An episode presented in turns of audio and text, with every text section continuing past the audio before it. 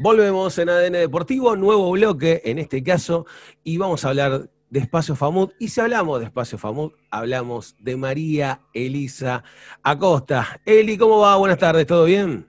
Hola, buenas tardes, Ari. Buenas tardes, Santi. ¿Cómo andan? Bueno, un placer. Disculpen el otro día que no pude estar, tuve ahí un pequeño percance, me iban a agarrar en el medio de la ruta.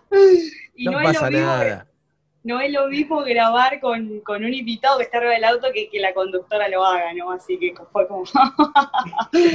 era, eh, la, era la madre de todos los móviles, pero bueno, cosas que pasan, es parte de la nueva normalidad, cómo estar haciendo notas virtuales, pero no hay ningún. Es verdad, es verdad. Mi, mi, miedo era la señal, ¿viste? Digo, no, me daba cosa grabar arriba del auto, más que nada se cortaba, era como un tema. Entonces. Suele ocurrir, suele ocurrir, la ruta no, no, no, es compañera del 3G y del 4G, así que no hay ningún inconveniente. Ah, Todo tuyo, este bloque hermoso que se llama Espacio Famud, así que adelante. Así es, así es. Hoy vamos a estar eh, metiéndonos nuevamente, ya lo hemos hecho, en el mundo del softball. Antes lo hicimos con ambas cosas, porque con la que habíamos charlado, este, que era Melissa Chedeche, y que calculo que Paula la debe conocer, porque este, ocupa el actual rol que había dejado Melissa en su momento, que es el de entrenadora de la selección argentina de softball, justamente de la sub-15. Eh, esta eh, mujer que vamos a traer hoy a Espacio Famoso y la cual es un honor que nos esté acompañando, tiene una larga trayectoria como jugadora, eh, ella lidera el crecimiento de las más jóvenes talentos de nuestro software femenino, combina su tarea también con lo que tiene que ver la posición de coordinadora en las escuelas de iniciación deportiva, al igual eh, que Melissa también. Forma parte de la comisión directiva, y esto es importante remarcarlo, de la Asociación de Software de Buenos Aires, donde ahora son dos mujeres y diez hombres. Esto también es un gran avance porque antes no había mujeres justamente dentro de esta comisión directiva y Paula es una de ellas. Estamos hablando de Paula Maizoso, a quien le damos la bienvenida acá en Espacio Favor. ¿Cómo estás, Paula? Hola, ¿qué tal? Buenas tardes. ¿Qué tal? Buenas tardes. muchas gracias por la invitación. Placer. Por favor, por favor. A vos por, por aceptarlo y bueno, para nosotros es un placer seguir dando visibilidad, ¿no? A este deporte, Paula, que tiene bastantes novedades, ¿no? Porque no solamente se trata un poco de, de sembrar el futuro y construir futuro en la disciplina, sino que hay muchos cambios que se han hecho en esta cuarentena. Eh, muchas veces decimos, ¿no? Como que este parate de la pandemia ha de alguna manera teniendo que forzar a otras asociaciones, a las federaciones, a las confederaciones, a moverse, ¿no? Y así como algunos establecieron muchos clubes, sacaron protocolos contra la violencia de género y demás, bueno, hoy la Confederación eh, Argentina de Softball está trabajando en un proyecto integrador y de crecimiento de softball femenino, que vamos a ir hablando a lo largo de esta entrevista. Eh, pero antes, Paula, de meternos en eso, quiero que me hables, ¿no? De esta lucha sostenida en términos de igualdad de género y que vos estás acompañando. Has logrado dar visibilidad tanto en lo dirigencial como en lo territorial. Eh, esto de la desaparición de las canchas, ¿no? De softball y, la falta de un proyecto integral está siendo, ¿no? Un poco hoy revertido por lo que es el empuje de, ustedes, ¿no? Que no se resignan, digamos, en este recorrido eh, que queda en el olvido, ¿no? Y vos como formadora te encargas de fomentar la capacitación de género para todo el cuerpo técnico, eh, tu idea es armar un laboratorio histórico de software como para de alguna manera recuperar la historia, ¿no? Y fortalecer un poco el presente y asegurar eh, el futuro este, del plan de la comunidad de software, ¿no? y posicionar de igual manera eh, este recorrido, ¿no? Que hay tanto en el masculino como en el femenino, porque hay camino hecho también por mujeres. Y así como Ayelén Pujol recreó toda una historia, ¿no? En base al fútbol femenino y dijo, no, mirá, o sea, hubo jugadoras que también ganaron un mundial este, sin tener ningún sostén, bueno, de alguna manera vos también proyectás eso para lo que es el softball femenino. Bueno, contanos de todo esto, de esta visibilidad, de esta lucha que estás armando, de este laboratorio histórico que querés armar, este, comentanos un poquito eso. Eh, sí, bueno, como vos decías, es parte de un proceso, me parece que el, software lleva un proceso también de implementación en la Argentina que tiene que ver con, una instalación cultural, es un deporte que no se conoce mucho, eh, y se hizo visible a partir del logro de los varones. Eh, que también eso tiene que ver con una, política de implementación, con, el apoyo que se le dio a los varones, la poca visibilidad que tiene la mujer en el deporte en general. Eh, yo soy profe de educación física además, entonces, este, bueno, el abordaje que le damos a esto, más allá de la experiencia nuestra como jugadora, es este, el lugar que vamos ocupando y que vamos entendiendo que podemos ocupar a lo largo de, esta trayectoria. Eh, yo por ahí como jugadora no entendía que no tenía lugar, simplemente me dedicaba, jugaba en el espacio que me daban y a medida que uno va creciendo, va teniendo contacto, va teniendo experiencia internacional, va teniendo contacto con otros deportistas, con otras realidades, con otros deportes, eh, y también con todo, toda este, esta evolución cultural que se está haciendo, incluyendo a la mujer dentro de los espacios de gestión y del deporte, eh, vas entendiendo que hay espacios que no te están siendo concedidos y entonces tratas de buscarlos. Eh, y creo que, bueno, tanto Meli como yo lo que hicimos fue capitalizar toda esa experiencia, no solo desde lo deportivo, sino también desde la formación profesional, y buscamos diferentes líneas de acción.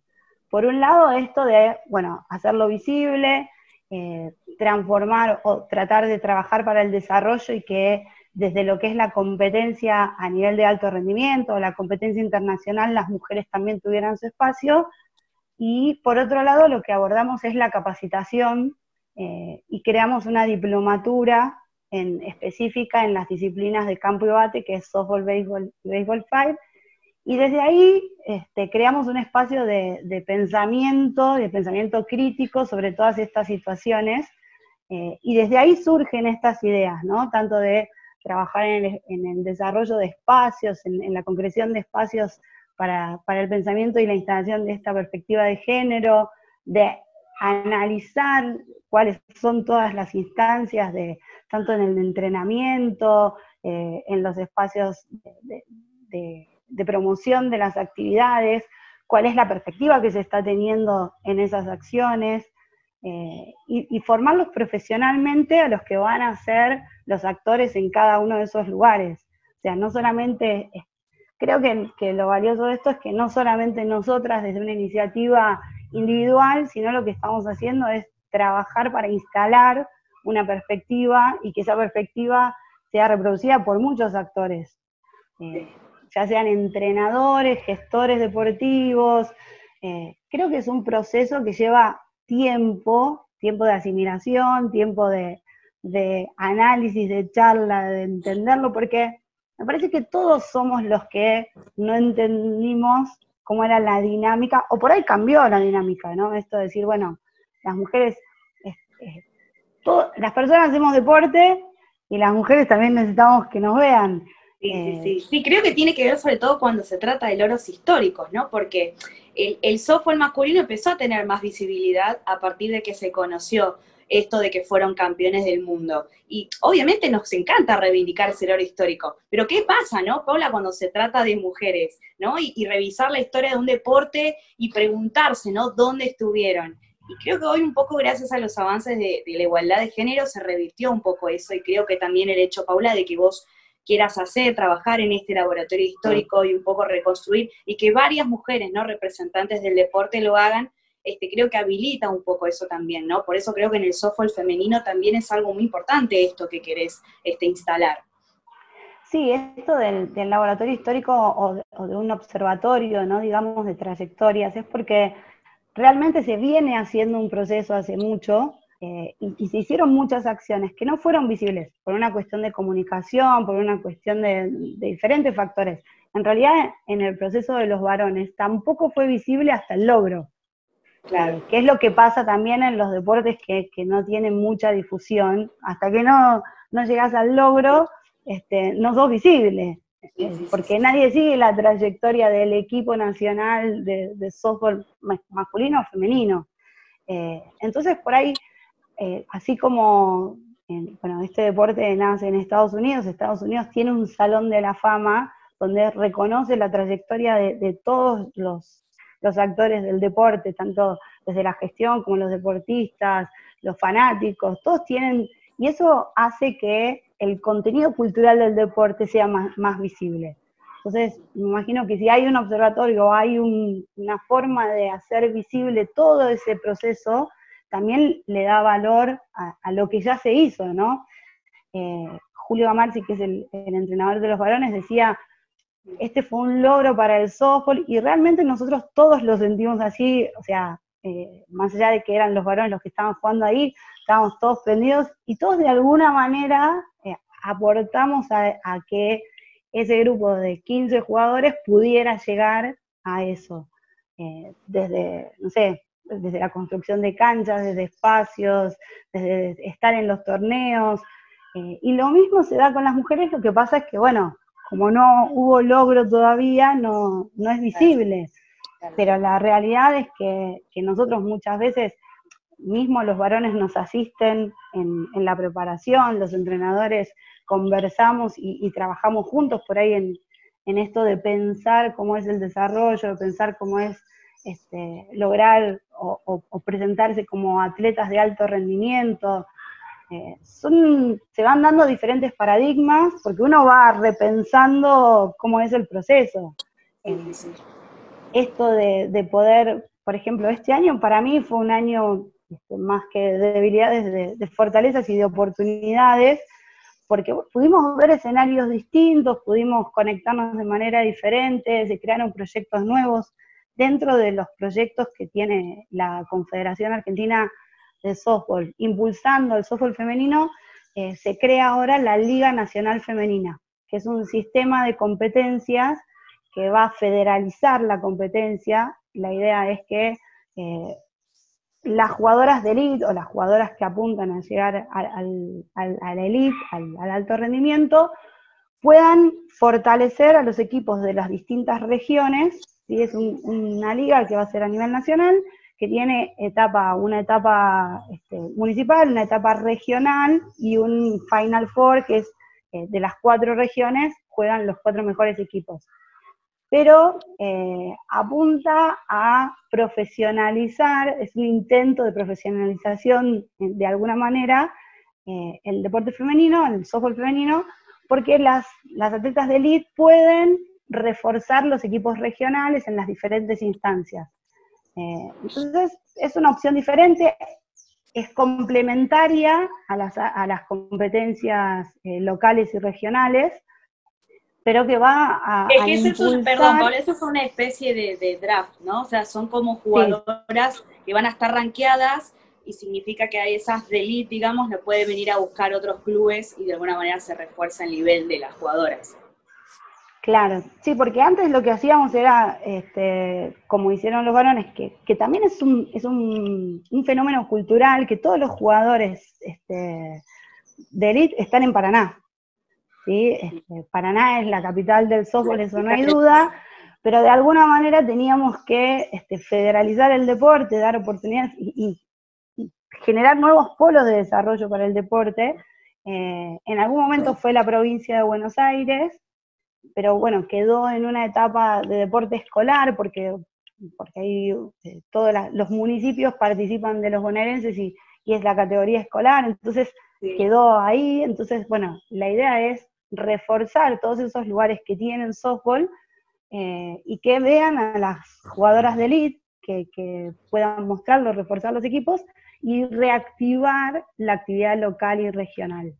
Eh, ya te digo, es, complementario es como también seguir, ¿no, Paula? El camino del, béisbol, ¿no? Que es como el, primo hermano eh, del softball en la Argentina, y como probar un poco, ¿no? El crecimiento del nivel y la práctica y la difusión de, del juego con el bate y la pelota, ¿no? Que viene siendo un poco eh, sostenido eh, en el tiempo con, este aumento, ¿no? del crecimiento exponencial. Y nuestro país es el actual campeón del softball, como dijimos, y creo que esta iniciativa, ¿no? De, de que el béisbol vio haya visto nacer su liga semiprofesional y que Ole y softball femenino vaya camino a eso, o como nacionalizar el bate, ¿no? Por así decirlo, porque creo que es, importante esto que remarcabas de, que no esté todo centralizado hoy en Pananá el juego del softball, ¿no? Y para eso también tiene que ver con una cuestión de, creación de más canchas, porque aparte pensemos que las canchas de softball necesitan este, muchísimos metros más que incluso una cancha de tenis para, para poder jugar. Entonces creo que no sé si coincidís ahí conmigo, Paula, o si tenés algo más que, creas necesario remarcar en la cual eh, la desaparición quizás de las canchas o esto de la falta de espacio sigue siendo una de las cosas principales a trabajar para que también las chicas puedan tener su espacio y el software femenino pueda crecer.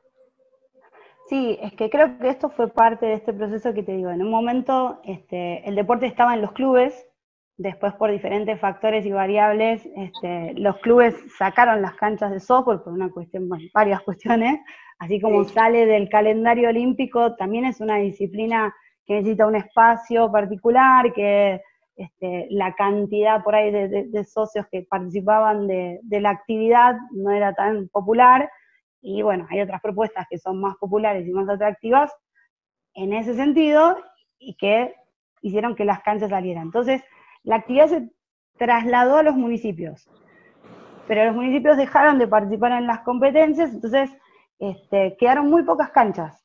¿sí? Ahora lo que está pasando es en esto de, eh, como se volvieron a crear equipos por otro fenómeno cultural, que incluso por la inmigración venezolana también, eh, vuelve a tomar fuerza, hay iniciativas, digamos, privadas de equipos de softball que se transforman en clubes y que hoy están construyendo sus canchas y buscan diferentes espacios. Que por ahí no es, eh, es como que se apropiaron de eh, espacios que, que, vieron disponibles. Por ejemplo, hay un equipo que se llama Tornado que está construyendo una cancha acá en La Matanza, en la ciudad deportiva de Don Bosco, y es una iniciativa privada. Eh, son un, equipo de chicas que siempre quisieron tener su cancha, y bueno, hoy tienen cancha. En Mendoza se está construyendo una cancha, hay en diferentes localidades de la provincia de Buenos Aires, Viamonte está construyendo su cancha, eh, eh en Villaguay también construyeron otra cancha, eh, y así es como que se van construyendo diferentes canchas en corrientes. Eh, con esto de la liga femenina se reactivó la actividad y va a volver a empezar una ciudad que, ya no tenía Sokol y que a partir de esta propuesta de la liga femenina reacondiciona su cancha y vuelve a tener actividad. Y este, incluso ayer me escribían que dice, bueno, tenemos jugadoras de resistencia que van a venir a jugar a corrientes. Entonces ya tenés un foco ahí, un polo que se vuelve a reactivar. Sí, más federalizarlo. Igual yo creo, Pau, que mm, esto de eh, un poco desarrollar el, el desarrollo cualitativo del software femenino en la Argentina, ¿no? Y como de alguna manera que los propios clubes puedan ser sus propios patrocinadores y que puedan salir a buscar sponsors, ¿no? Y, bancar este tema de los viajes y demás, porque aparte las jugadoras van a poder jugar en otros clubes también si son invitadas, creo que también eso es importante para este desarrollo y dentro de este plan que está armado. Nos quedan pocos minutos, Paula, nos quedó muy cortito.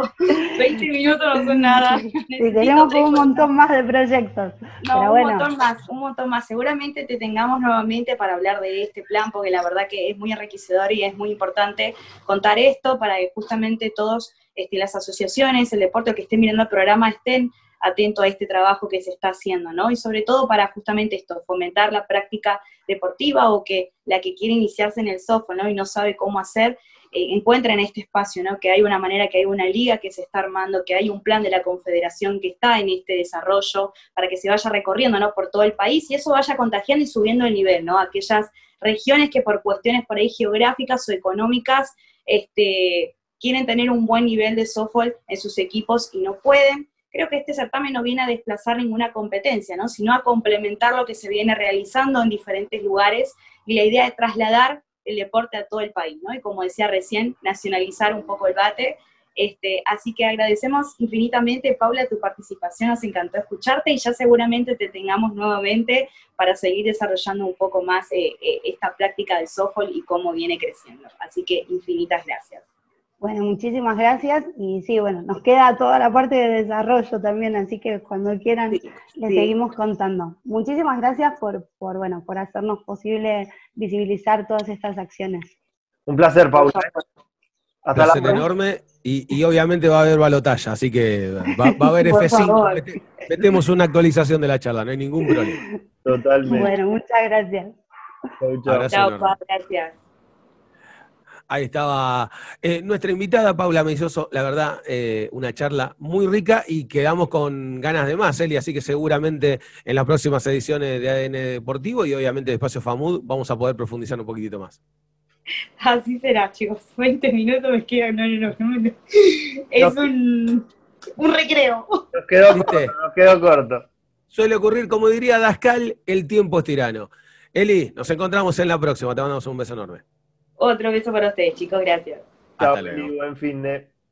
Ahí estaba María Elisa Acosta, Eli Acosta, el espacio FAMUD, una charla riquísima. Me quedé con ganas de más y obviamente vamos a tener mucho más. ¿Le parece si nos vamos a un nuevo corte, señor Santiago Caruso? De acuerdo, mi querido. Nos vamos a ir a un nuevo corte y cuando venimos más información del deporte.